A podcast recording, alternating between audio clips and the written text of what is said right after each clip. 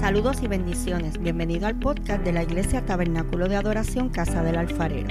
Soy la pastora Keili Otero y espero que puedas ser bendecido en este nuevo episodio con esta poderosa palabra de parte de Dios. Si es así, recuerda compartirla con un amigo. Dios te bendiga. Amén. Vamos a estar predicando bajo el tema renuevo. A manera de introducción, quiero decirle que las pasadas semanas, ¿verdad? Eh, nos visitaron dos predicadores, pero curiosamente, ambos predicadores, obviamente sin ponerse de acuerdo, en sus prédicas mencionaron y le dieron énfasis, estuvieron un ratito hablando sobre qué eran los renuevos. Los dos utilizaron esa palabra en particular, la palabra renuevo. Y ellos hablaban y decían, ¿verdad? Que venía una nueva temporada para Ataca, gloria a Dios. Cuando nosotros hablamos de temporada, es un, es un tiempo determinado que puede durar par de meses, puede durar par de años, puede durar dos o tres días, puede durar, ¿verdad?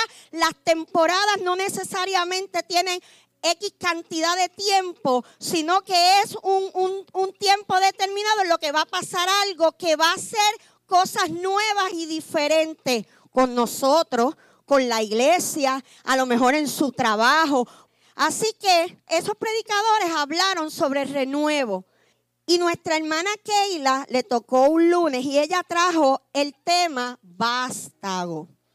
Pero cuando ella comienza a hablar de vástago, que por cierto es el nombre que ellos le pusieron a su iglesia, a la iglesia que ellos están comenzando a pastorear.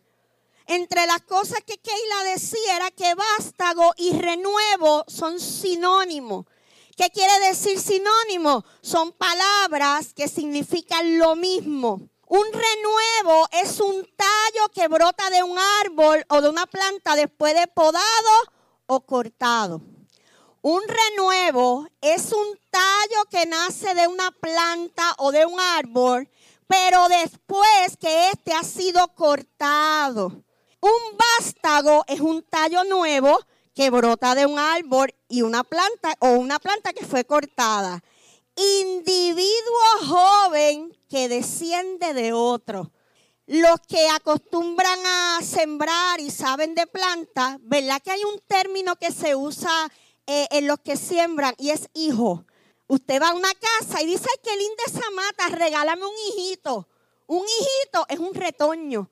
Un hijito es un renuevo. Y entonces la persona lo corta o lo arranca y te lo regala y tú lo plantas en otro lugar. ¿Qué significa la palabra renuevo bíblicamente? Porque lo que ya te definí es según el diccionario. Pero cuando hablamos bíblicamente, el renuevo es el vástago que nace de un árbol o de una rama cortada. Espiritualmente, número 17.8 dice, y aconteció que el día siguiente vino Moisés al tabernáculo del testimonio, y he aquí que la vara de Aarón de la casa de Leví había reverdecido y echado flores, y arrojado renuevos y producido almendra.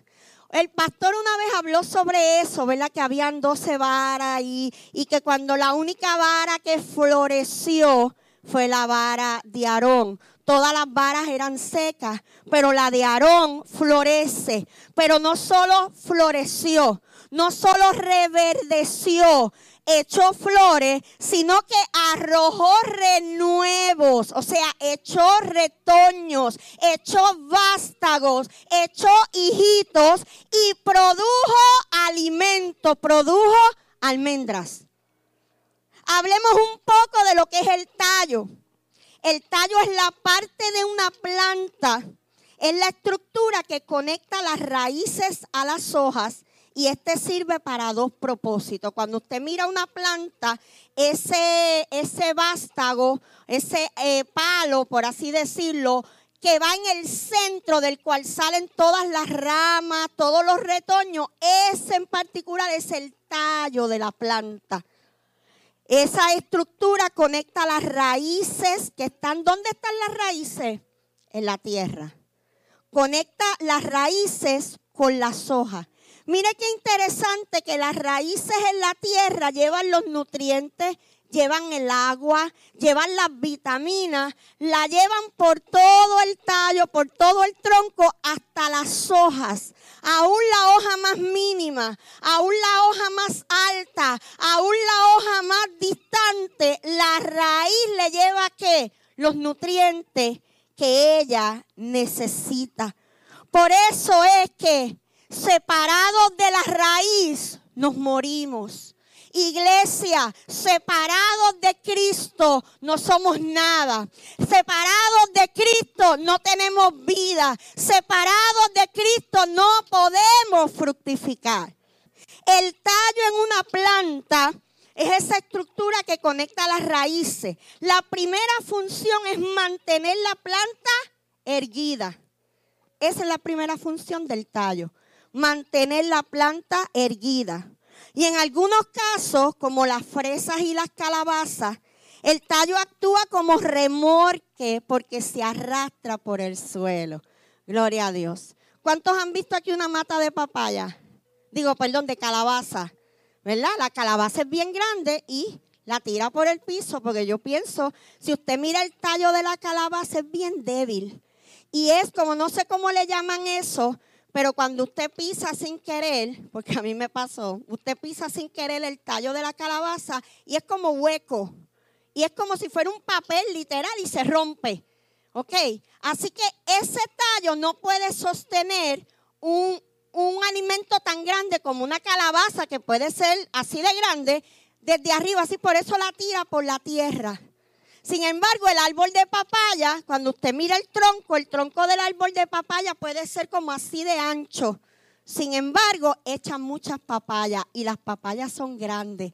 ¿Cómo se sostienen ahí? Solo el Señor sabe. Por eso cuando tú veas una persona que tú crees que está flaquito, que está débil, no lo juzgues, porque a lo mejor ese carga unos grandes frutos. A lo mejor tú lo estás viendo débil y flaquito, pero los frutos que está cargando son frutos grandes, son muchos frutos, son frutos que, que verdaderamente van a traer bendición.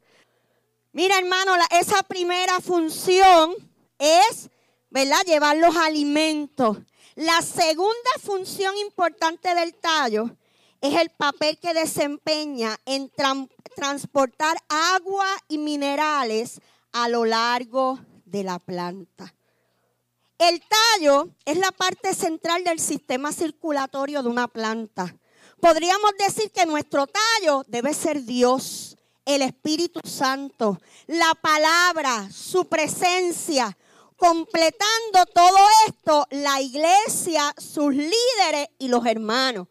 Porque hay gente que quiere, ¿verdad? Producir, reproducirse, fructificar, dar retoño, ser de bendición. Pero mire, hermano, sí, usted puede tener conexión con Dios. Usted puede tener conexión con el Espíritu Santo. Usted puede leer la palabra. Usted puede orar y cantar. Pero es necesario que usted se haga parte de una familia de fe. Es necesario que usted tenga un líder espiritual. Es necesario que usted tenga gente a su lado que le ayude a orar. Hermanos en la fe, es parte de lo que te va a ayudar a reproducirte. Mire, hay que buscar gente que nos nutra de los alimentos esenciales para crecer saludable y dar buenos frutos. Si una persona no te nutre, aléjate. Yo te voy a decir una cosa. Estar grueso no es sinónimo de estar bien alimentado. Y ser delgado no es sinónimo de estar mal alimentado. Hay gente delgada y hay gente gruesa que está bien alimentada. Así que el tamaño del cuerpo no define cuán saludable y alimentado yo estoy. Así que quiere decir que el tamaño de lo que yo proyecto, lo que la gente pueda ver en mí, tiene que ver con cuánto yo me alimento espiritualmente, con cuán unida yo estoy al tallo de la presencia de Dios. Tiene que ver con cuánto mis raíces han profundizado en, en la tierra, en la palabra, en la presencia del Espíritu Santo de Dios. Hay árboles grandes, grandes, grandes. Y cuando el huracán María sopló, los tumbó. Y sabe, las raíces eran de aquí a allí.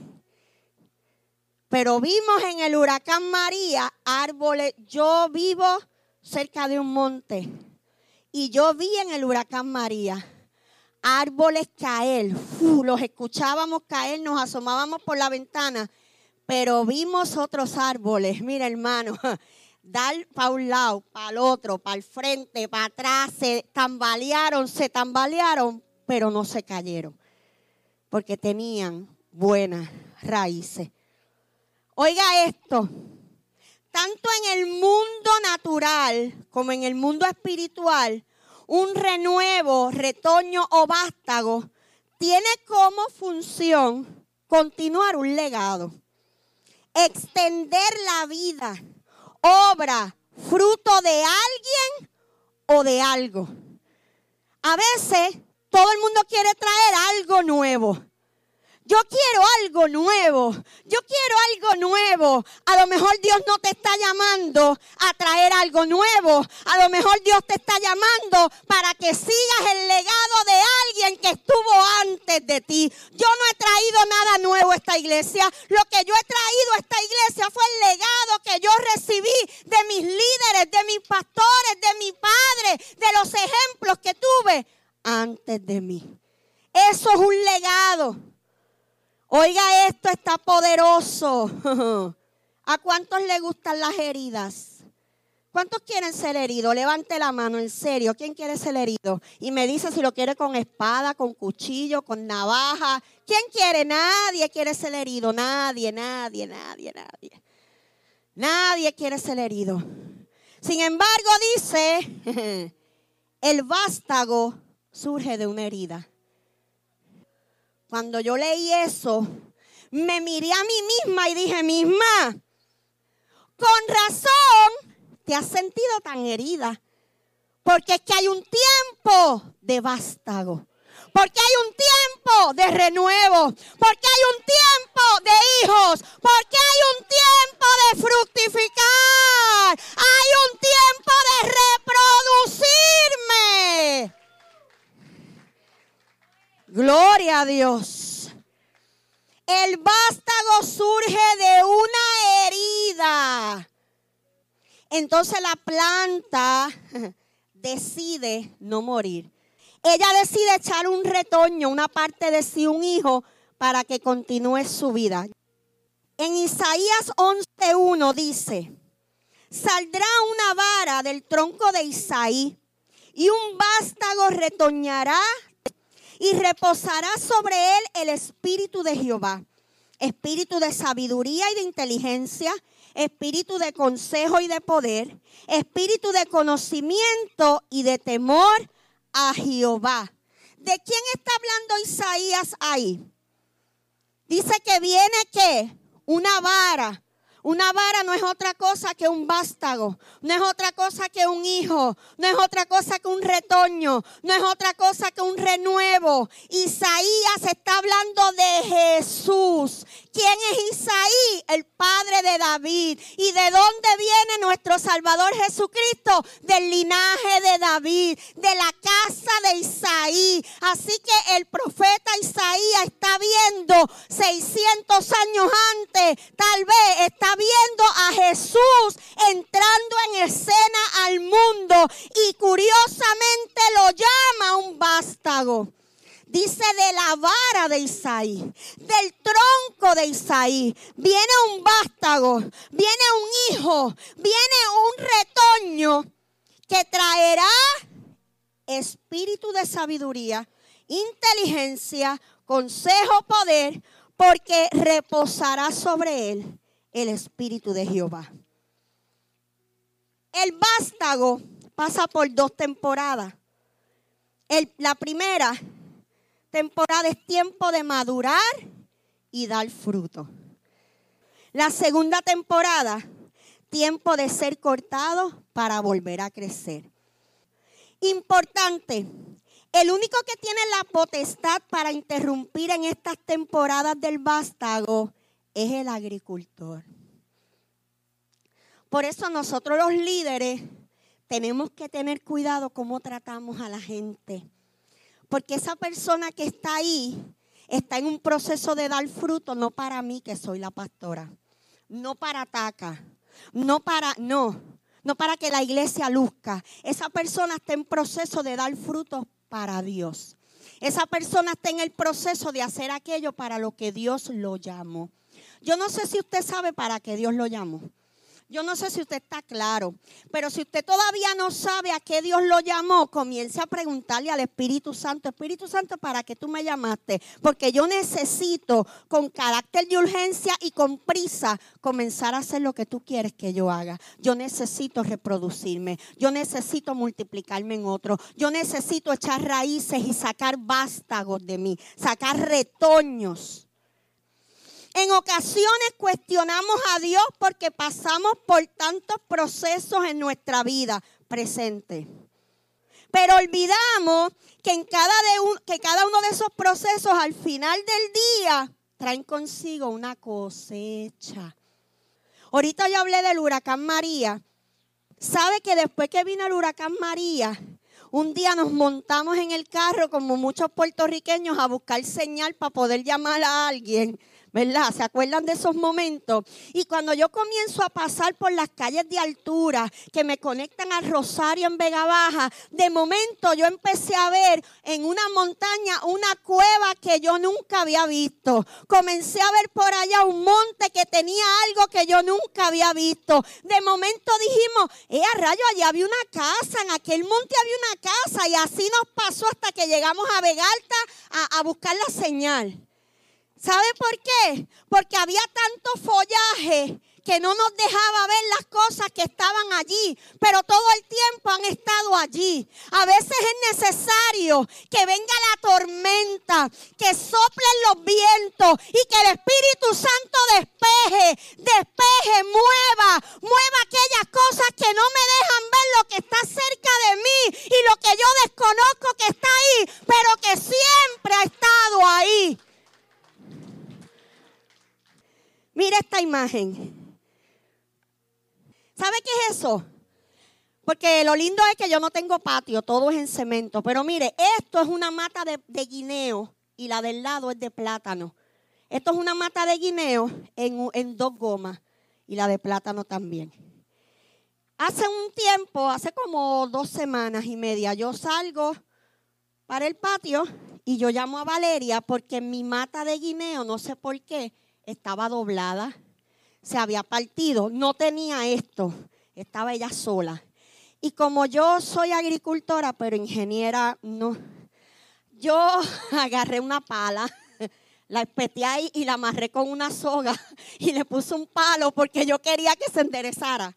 Eso era todo. Yo quería que se enderezara y la dejé ahí, le eché agua, le eché abono. Usted me puede creer que a la semana esa mata tenía ese hijo. De que no tenía nada, tenía ese hijo. Esta semana, el viernes, yo me puse a bregar en el jardín, a limpiar. Y cuando yo toqué, ya todas estas hojas estaban amarillas, secas, yo las piqué. Cuando yo toqué esto, no sé cómo se llama, el tallo, yo lo toqué, estaba todo, santo, estaba muerto. Y yo vine y lo arranqué, estaba tan que lo saqué así, lo arranqué. Y dije, ¿por qué? Es tiempo de que el vástago continúe. Esta planta sabía que iba a morir, pero antes de morir me regaló un hijo. Ella hizo lo que tenía que hacer. Mírela, ahí está cortada, yo la corté. Pero ya esta semana la tuve que arrancar porque ya estaba podrida, se pudrió.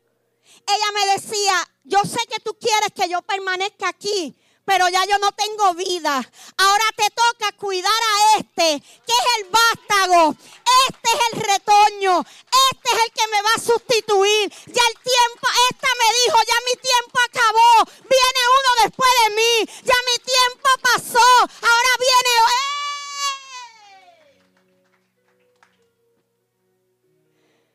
Ay, iglesia, que mucho tenemos que aprender cuando el tiempo termina.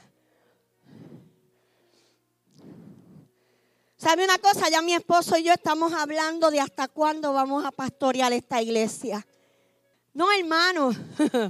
Yo no pienso estar aquí hasta los 80 años, hasta los 70. ¿Sabe qué? Para eso yo estoy preparando retoño.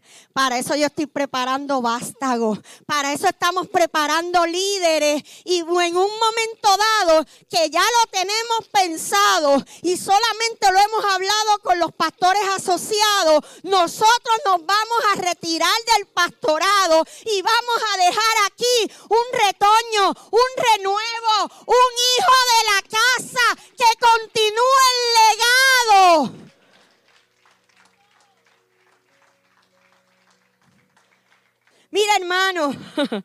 las plantas son seres vivos, pero hay algo que luego de ser podados se ponen más hermosas y su fruto es abundante.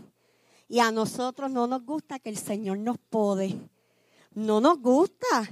Sin embargo, el Espíritu Santo en esta mañana nos está diciendo, es necesario que yo te pode, porque tu fruto va a ser más hermoso y más abundante. Porque si yo te podo, tú vas a ser más efectivo, vas a ser más fructífero.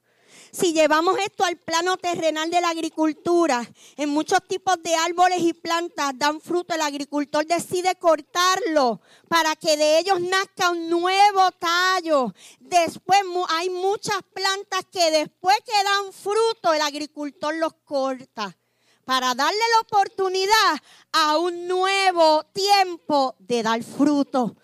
Por eso, a veces, después de nuestras mejores conquistas, viene un tiempo de fuá, viene un cantazo. Esto es un tiempo de gloria y un tiempo de caída. Un tiempo de gloria y un momento de caída. Un tiempo de risa y un tiempo de lágrimas. Porque cada vez que yo tengo un tiempo de renacer y de hacer y de dar fruto, viene un tiempo donde me voy a tener que quebrantar. Porque pronto voy a dar otro fruto. Porque yo no sé usted, pero la Biblia llama a dar mucho fruto. No dice un fruto, hay que dar mucho fruto. ¿Cuántos quieren dar mucho fruto? El vástago es esa rama que sale del árbol podado, del árbol que ha sido herido, que parece estar seco, muerto y perdido, pero que el corte provoca en él una nueva rama y así un nuevo fruto. Como mencioné anteriormente, el vástago pasa por dos temporadas. La primera temporada, tiempo de madurar y dar fruto. Los frutos son la parte de la planta que contiene y protege a las semillas hasta que maduren. Dentro de cada fruto hay semillas. ¿Para qué? Para que vuelvan, las volvemos a sembrar y tenemos frutos nuevos. Desde el punto de vista botánico es el resultado de una transformación luego de la fecundación del ovario de la flor que al momento de madurar es cortado para el consumo. Nosotros somos llamados a dar fruto. Dios no nos llamó a dar talento, nos llamó a dar fruto. Y como pastora yo sé que a la gente le encantan los talentos le encanta dar sus talentos al Señor y eso es bueno. Pero Dios no nos llamó a dar talentos, nos llamó a dar fruto. Gloria a Dios. El talento es un regalo, no es algo que tú puedes producir. No es que el talento sea malo, es que no es algo que tú produces. El talento es un regalo de Dios. Dios te dio el talento de cantar, tú se lo regalas al Señor. Dios te dio el talento de hablar bonito, pues tú predicas la palabra de Dios. Dios te dio el talento de decorar, pues tú decoras y adornas la casa de Dios. Dios te da un talento y tú lo pones al servicio del Señor. Pero sin embargo, cuando hablamos del fruto, cuando nosotros hablamos del fruto, es aquello para lo cual Dios nos destinó en, el área espiritual. El, el fruto es mucho más espiritual que lo que es el talento. El talento es un regalo que tú puedes reproducir. Por eso en la palabra de los talentos Él no le pidió que dieran talento, Él le pidió que multiplicaran los talentos. Porque el talento se multiplica, pero el fruto lo tienes que dar tú. El talento yo lo multiplico, pero el fruto lo tengo que dar yo. Tal vez podemos tener el mismo talento. El talento no es lo mismo que el fruto. Dios nos llama a dar fruto porque el fruto es personal, individual. Mateo 3:8 dice, ustedes no me escogieron a mí, sino que yo los he escogido a ustedes y le he encargado que vayan y den mucho fruto y que ese fruto permanezca. ¿A qué nos llama el Señor? A dar fruto. Y dice, ustedes no me escogieron a mí. Ciertamente yo siempre digo esto, ninguno de nosotros se levantó un día tan y tan espiritual que dijo, hoy es el día que yo voy a buscar del Señor, hoy es el día que yo voy a entregar mi vida a Cristo, hoy yo quiero trabajar para el Señor, hoy yo quiero ir a las misiones, hoy yo quiero abrir una iglesia, no hermano. Eso, mire, eso empieza en el corazón. Eso empieza, el Espíritu Santo empieza a seducirte. El Espíritu Santo empieza a llamarte. El Espíritu Santo empieza a enamorarte. Yo le voy a decir una cosa aquí a los que tienen llamado. Si usted está seguro, oiga lo que voy a decir. Si usted está seguro que Dios lo llamó, corra. Si usted está seguro que Dios lo llamó, agarre esa palabra y corra con ella. Porque el tiempo se acaba. Porque el tiempo se agota. Y un día estaremos ante la presencia de Dios y Él nos va a decir, ¿dónde está el talento que te di? ¿Dónde está la semilla que yo puse en tus manos? ¿La plantaste? ¿La hiciste reproducir? ¿O te quedaste con ella? ¿Te la metiste en el bolsillo y se te pudrió en el bolsillo? ¿La guardaste en una cajita y allí se secó? Es hora de dar los frutos que Dios nos ha llamado a dar. Y yo le voy a decir una cosa. Usted tiene una ventaja y es que usted está en un lugar donde si usted quiere dar fruto, lo que tiene es que levantar la mano. Y aquí vamos a dejar que Dios cumpla su propósito en usted. Podemos creer que si ejercemos nuestro talento, ya sea en la iglesia o fuera de ella, entonces estamos dando fruto. Creemos que al ejercer mi talento, ¿Usted sabe cuánta gente se ha tirado al pastorado porque habla bonito y predica bonito? Esto no se el pastorado no es solamente hablar bonito y predicar bonito. Eso es lo más fácil. Es todo lo que acarrea. Usted, Dios no lo llama a ser adorador porque canta bonito. Porque un adorador es uno que cuando abre la boca y empieza a cantar mueve el mundo espiritual. La presencia de Dios viene a la tierra. Cuando un adorador en espíritu y en verdad comienza a adorar, el, el, cielo se abre y desciende el cielo a la tierra. Y hay libertad, y hay sanidad, y hay poder, y hay milagros en medio de la adoración. No hay que esperar el mensaje, no hay que esperar el llamado. Lo que el Espíritu Santo va a hacer, lo hace en la adoración. El predicar no es predicar lindo, es que esa palabra transforme, que esa palabra confronte, que esa palabra me corrija, que esa palabra me enseñe, que esa palabra me estremezca. Como yo espero que esta palabra esté estremeciendo a alguien en esta mañana. Si uno es estremecido con esta palabra, está cumplido mi objetivo. Si uno en esta mañana dice, Señor, yo quiero ser ese retoño, yo quiero ser ese vástago, yo quiero ser ese. Yo quiero nacer, quiero crecer, quiero fructificar.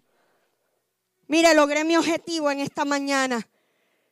Cuando nosotros damos nuestros talentos al Señor, si esos talentos no impactan a la gente, si no transforman, si no dan fruto, estamos perdiendo el tiempo. Es ahí cuando nosotros entendemos que Dios nos ha depositado unos talentos. Cuando nosotros empezamos a hacer algo para Dios y vemos, y vemos que el Espíritu se mueve. Vemos que las aguas se mueven.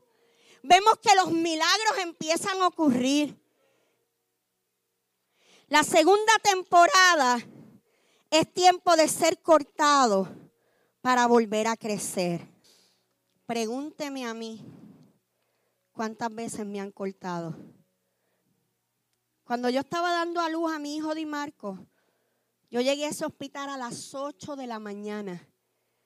Mi hijo nació a las ocho y pico de la noche. Todo el día en trabajo de parto. Mira, hermano, las que hemos parido sabemos, no estamos relajando. El dolor más terrible es el dolor de parto. Es un dolor que te desespera. Pero cuando el doctor llegó y dijo, mamá, ya esto está full. Y mandaron una clave y se oyó por las bocinas, parto, parto, y empezó a llegar todo el mundo. Y prepararon la cama y prepararon todo. Y este, aquí el hombre y dijo, ahora mamá, ahora vas a pujar. Después de 12 horas, 13, 14, 16, 20, me dijo, ahora, ahora, ahora puedes pujar. Ay. Mire, hermano, y ahí sí que eso estuvo delicioso. Ay, ay, ay, ay, ay. Ay, hermano. Mire, yo, yo, yo me porté bonito, no grité mucho, pero lloré. Yo le, a veces miraba, yo le doy gracias a Dios porque Raymond estuvo ahí todo el tiempo. ¿Sabes que el Espíritu Santo está ahí todo el tiempo? Raymond me cogía la mano y me decía, dale que tú puedes lo estás haciendo bien, mami, respira, respira. Pero él, eh, eh, así, él me daba ánimo. Así es el Espíritu Santo. Alexi, tranquilo. Elimaida, tranquila, que por ahí viene, por ahí viene el milagro, por ahí viene el llamado, por ahí viene el propósito de Dios a cumplirse en tu vida. Respira, respira, vamos, vamos, respira, cógelo con calma y vuelve y puja. Cuando de momento sale aquel muchacho todo no es broma. Todo dolor desaparece. Ay, no me pregunte cómo. La experiencia más dolorosa de mi vida ha sido esa. Pero me atreví a tener otro. ¿Verdad, Mel? Nos atrevimos a tener tres. ¿Verdad, Gladys? Nos atrevemos a tener tres. Así es la vida espiritual. Los procesos duelen, pero yo no me quito y me atrevo a tener otro propósito y me atrevo otra vez más a parir y me atrevo otra vez más a lanzar un pastor, a lanzar un evangelista, a lanzar un adorador, aunque me haya dolido.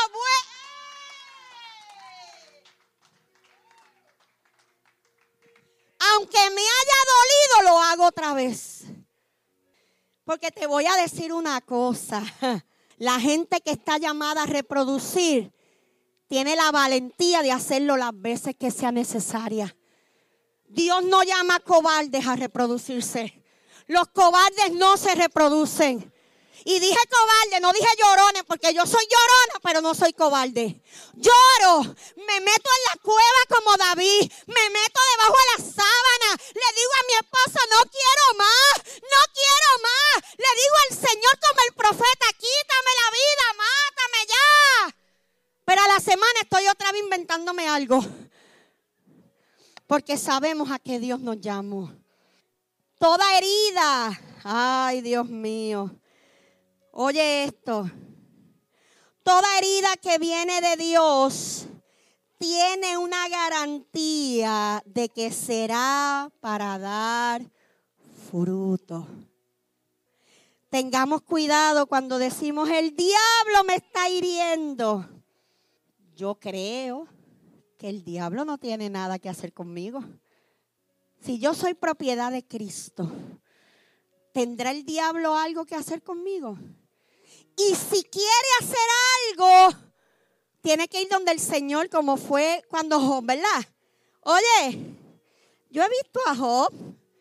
Oye, yo he visto allí a Sabiel. ¿Qué tú crees? Si yo vete, tócalo. Si yo te doy. Hermano, mire, mire. Y yo, ustedes saben que yo aquí soy bien honesta. Yo, le, yo, estoy hablando esto, pero mi corazón está, mira, a punto de estallar. Porque esta palabra me está ministrando a mí. Usted sabe las veces que yo le he cuestionado al Señor, pero ¿por qué? Pero tú me llamaste para esto. Pero el Señor mirándome desde el cielo y dice, mira, deja la changuería. Si yo le di permiso al diablo que te tocara, eso hay un toquecito ahí para que, para que puje de verdad. Eso es una pitucina para que puje de verdad salga el muchacho, estate quieta. Porque es necesario el dolor porque te estás reproduciendo. Y cuando te estás reproduciendo es porque en ti no hay esterilidad. Los estériles no se reproducen. Los que se reproducen son los que no tienen esterilidad en su vida. Hay un principio. Lo que viene de Dios siempre te hace fructificar. Pero lo que no viene de Dios te hace estéril. Yo conozco ministerios que se han esterilizado, no aquí, en otros lugares. Lo que viene de Dios se reproduce.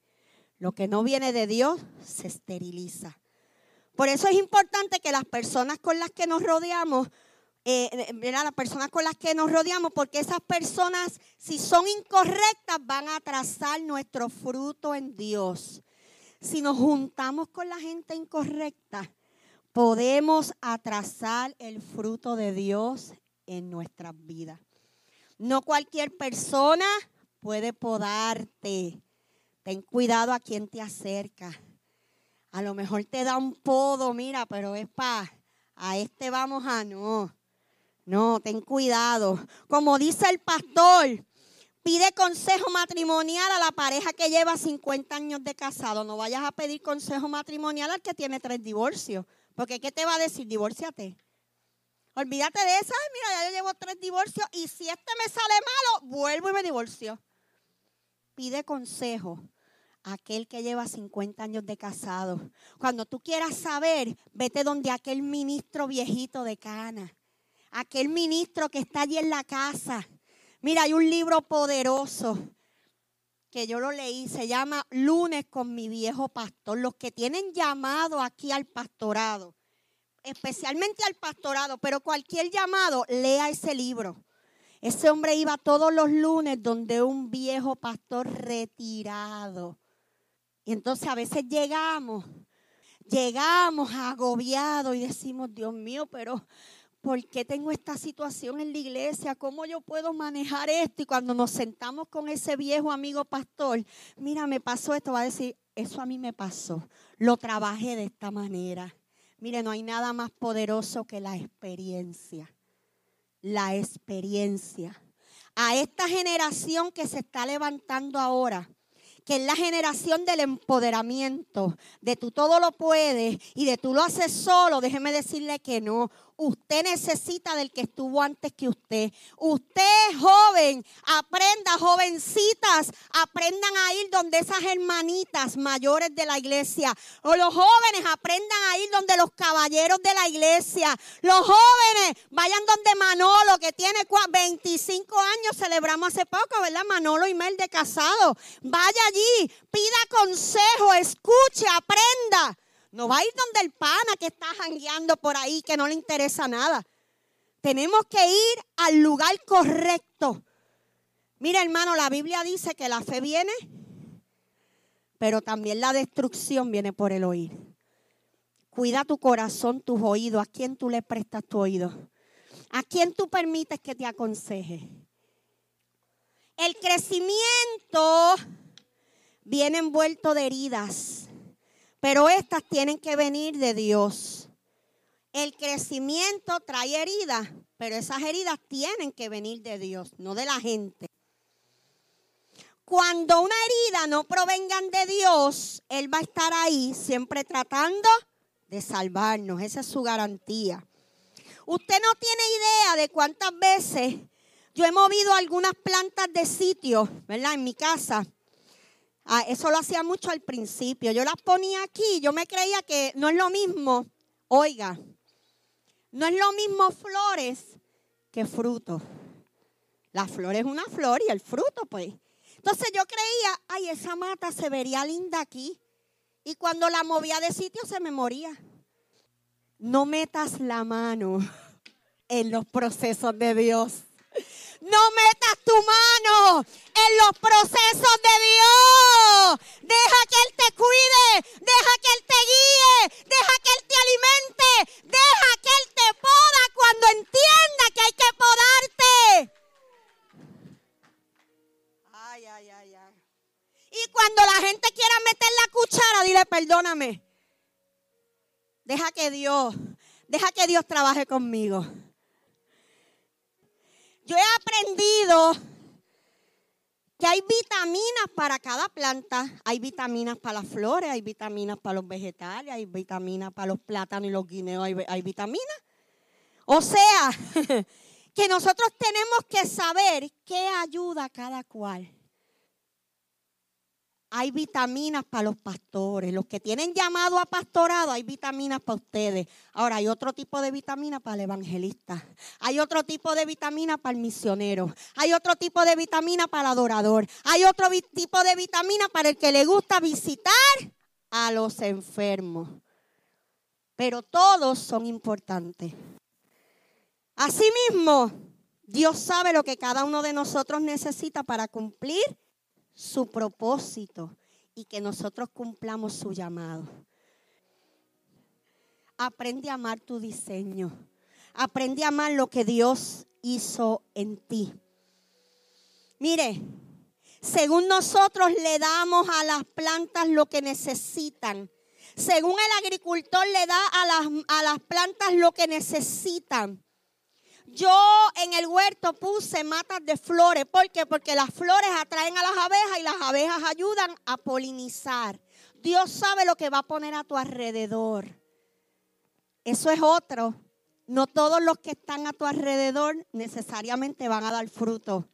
Algunos son flores que vienen a adornar tu ministerio, que vienen a perfumar tu ministerio, que vienen a dar belleza a tu llamado, que vienen y también son parte de lo que Dios hace. Es la gente de la cual sale alimento para ti.